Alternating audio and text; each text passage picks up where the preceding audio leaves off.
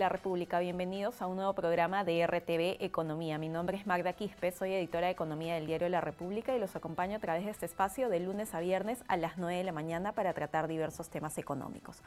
Como el día de hoy vamos a hablar sobre el financiamiento para las MIPIMES. Hace unos días salió un decreto de urgencia emitido por el Poder Ejecutivo, el cual trata sobre este tema y para ello nos vamos antes a la pregunta del día. ¿Cómo acceder al financiamiento que promueve el gobierno para los emprendedores? Los invitamos a que envíen sus consultas, dudas a través de nuestras redes sociales que ustedes están viendo abajo en pantalla, Facebook, Twitter, Instagram, YouTube. Eh, que los absolveremos en vivo. Para ello ya nos encontramos aquí en el set con Renzo Reyes, quien es director de Star UPC, para hablar sobre cómo acceder al financiamiento que promueve el gobierno para los emprendedores. Bienvenido. Muchas gracias, buenos días. Muy buenos días. La primera consulta sería, ¿de qué trata este decreto de urgencia el 013-2020? ¿Cómo va a beneficiar a las MIPIMES? Bueno, es un decreto bastante amplio. De hecho, está por su naturaleza dividido en sectores. Eh, si, lo analizamos mejor, está, tiene instrumentos financieros que en liquidez a empresas tradicionales, como es el factoring, la orden de compra. Es algo súper importante. Tú sabes que las MIPIMES, generalmente cuando le venden al gobierno, tienen una orden de compra por un valor para la prestación de un servicio, pero que sin embargo para el momento del pago pueden pasar 30, 60 días, es, depende mucho de la, de la habilidad o la agilidad que tenga el ministerio o eh, la institución pública para pagar. Eh, algo importante es que ahora esta orden de compra va a ser un título de valor, quiere decir que ellos pueden transferir un tercero esta orden de compra y tener la liquidez rápidamente.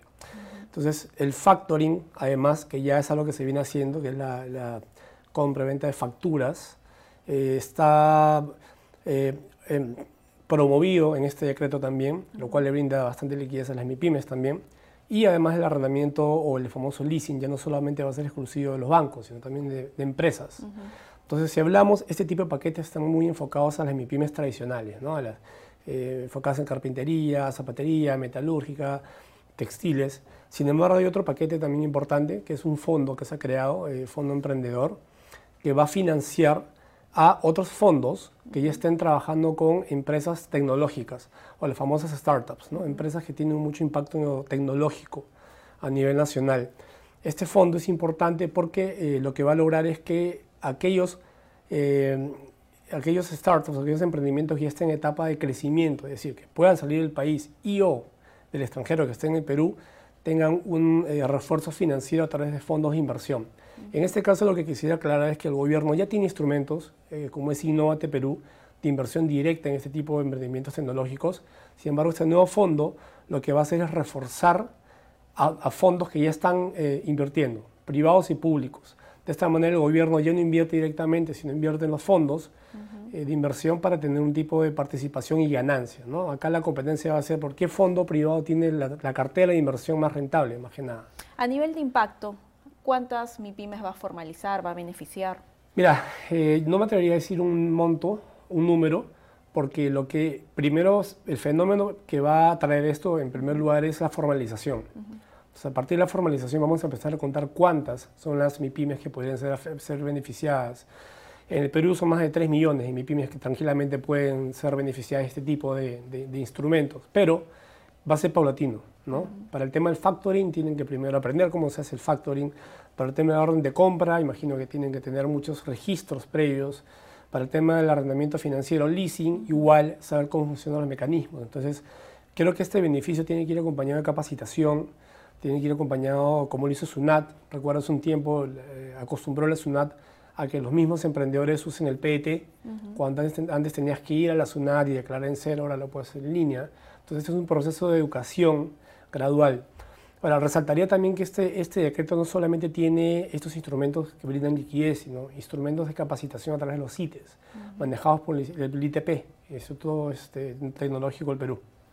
Y si podemos detallar algunas de estas modalidades, el leasing, ¿no? para, que la, para que los usuarios comprendan un poco más cómo va a beneficiar realmente a las MIPIMES a nivel de detalle. ¿Cómo funciona? A mí en el las MIPIMES me ha sorprendido mucho el tema de la orden de compra.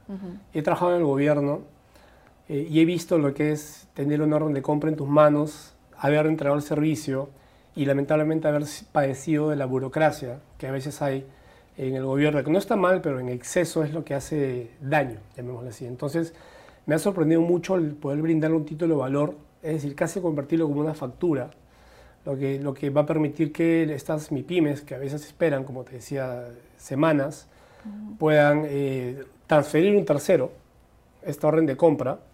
Este tercero se hace ¿no? de, la obligación de cumplir con eh, la, la, prestación del servicio y una vez que este servicio esté dado eh, en conformidad por la institución pública, esta empresa pueda cobrar ¿no? el orden de compra que ya adquirió del primero, que se lo vendió. Evidentemente con un descuento, ¿no? porque tiene que ganar algo que adquiere esta nueva orden de compra. Para mí es un instrumento muy novedoso y que creo que va a beneficiar a muchas MIPIMES del país. Ahora, las cooperativas también van a poder ofrecer financiamiento, ¿no? Eh, las Dentro de este decreto de urgencia. Las cooperativas, si bien no se mencionan eh, claramente, las cooperativas ya brindan financiamiento.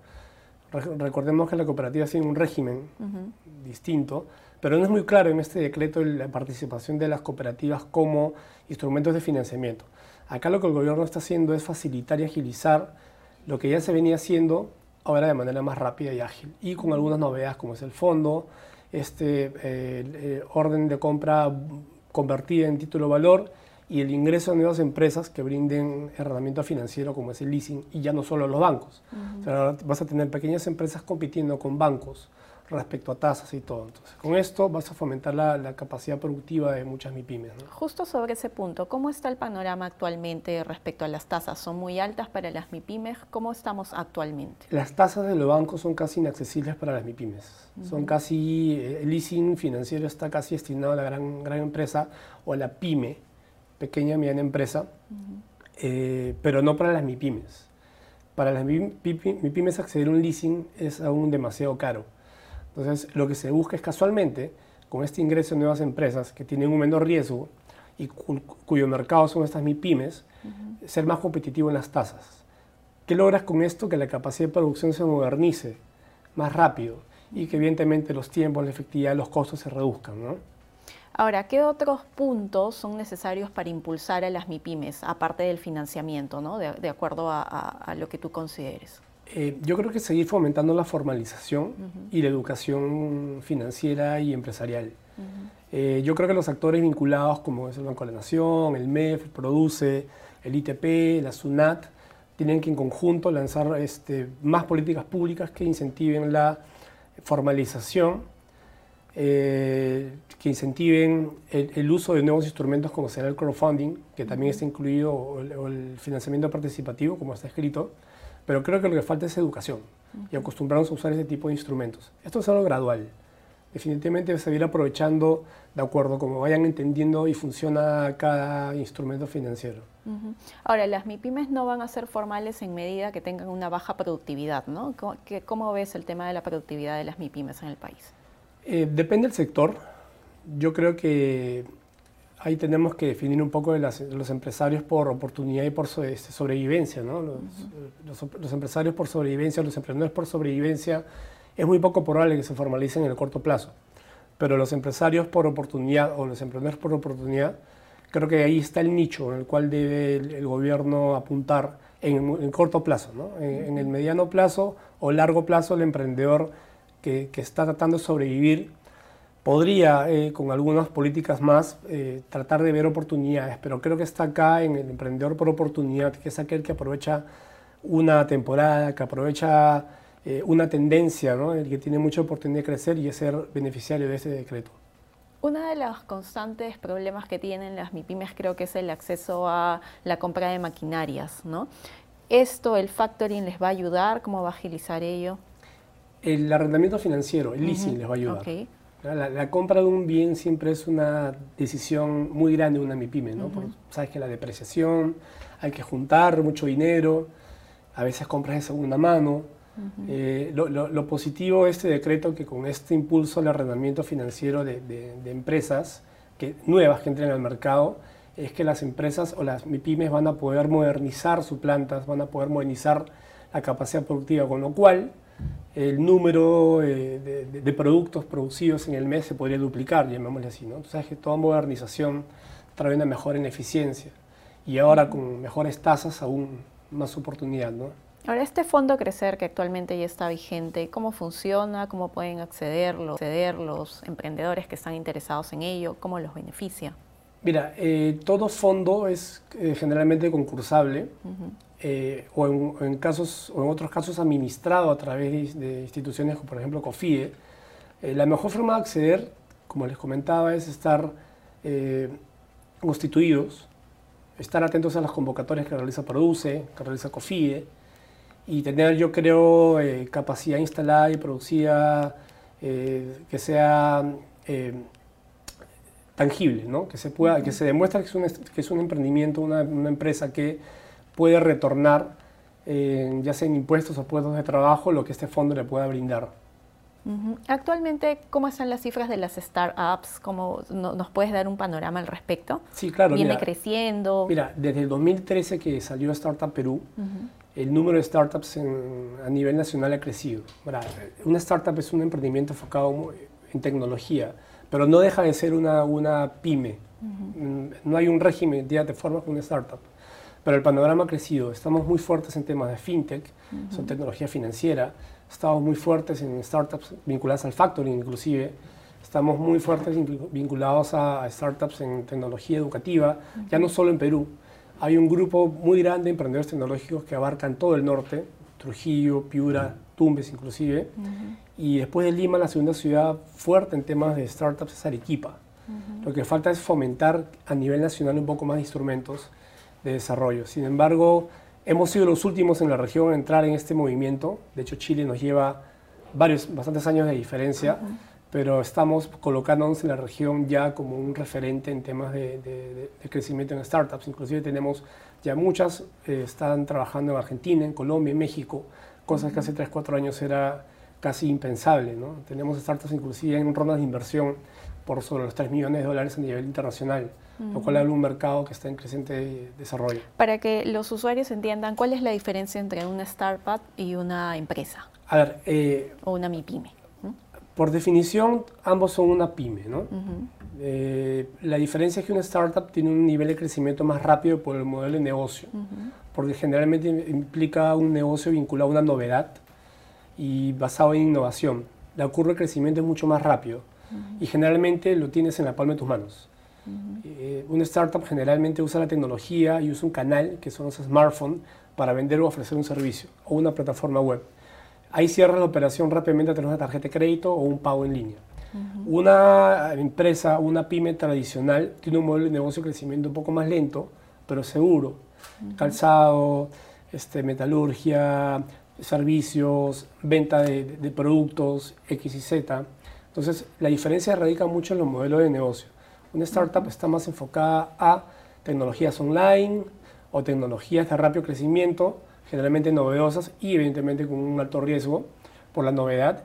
Y un emprendimiento o una pyme tradicional está en un camino un poco más seguro, de crecimiento sostenido, pero con menos rapidez que una startup tecnológica. Evidentemente el, conocimiento en ambos cambia, ¿no?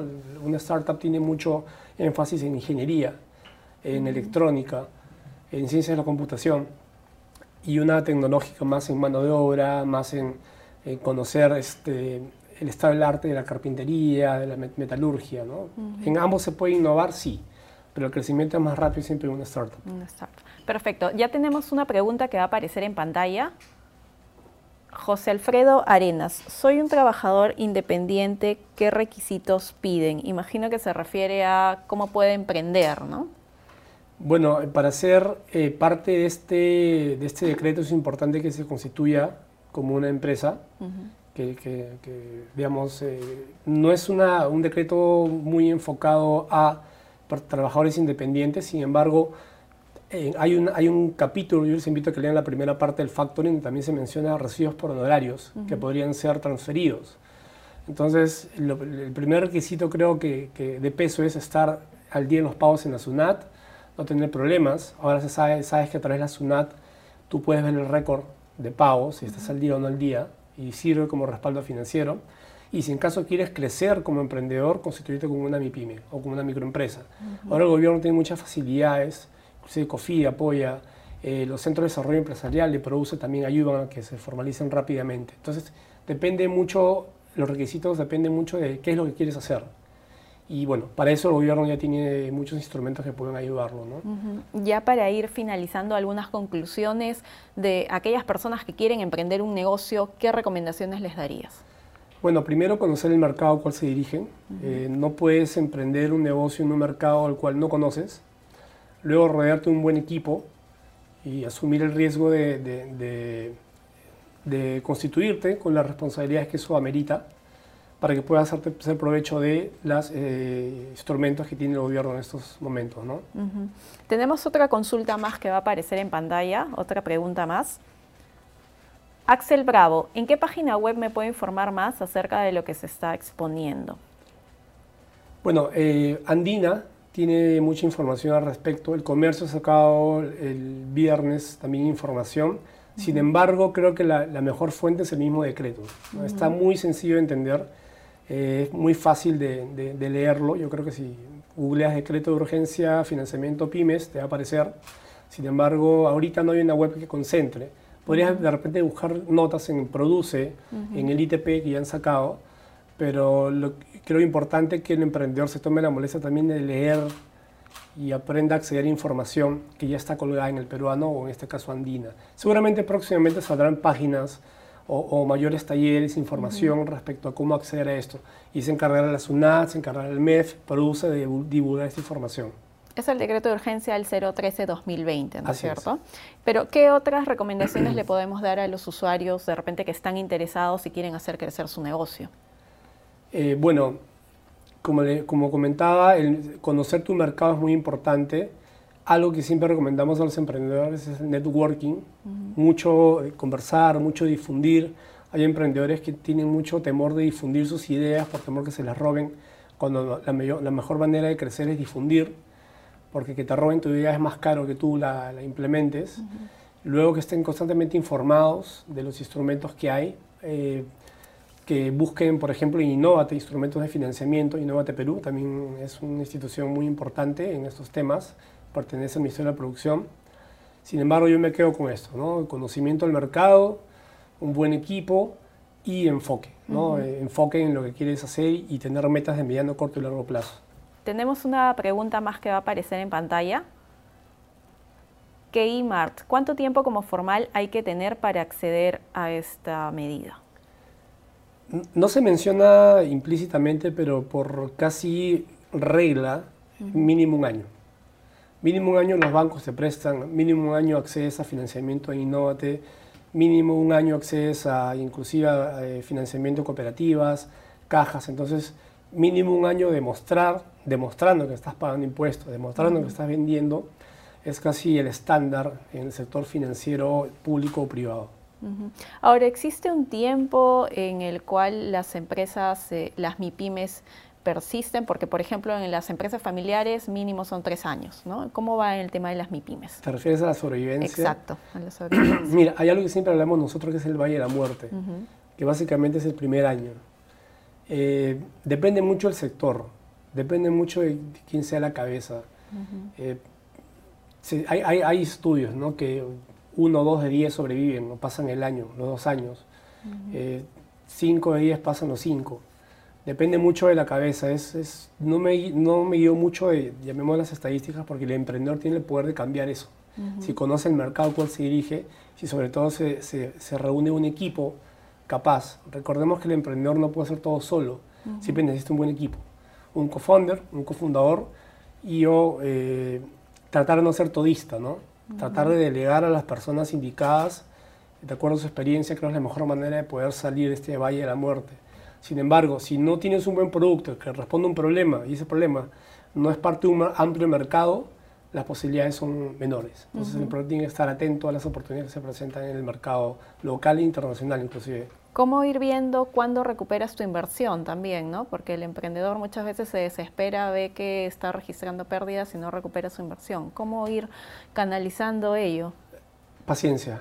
Hay que tener paciencia. Tú sabes que las empresas japonesas la utilidad recién la reparten después de 10 años.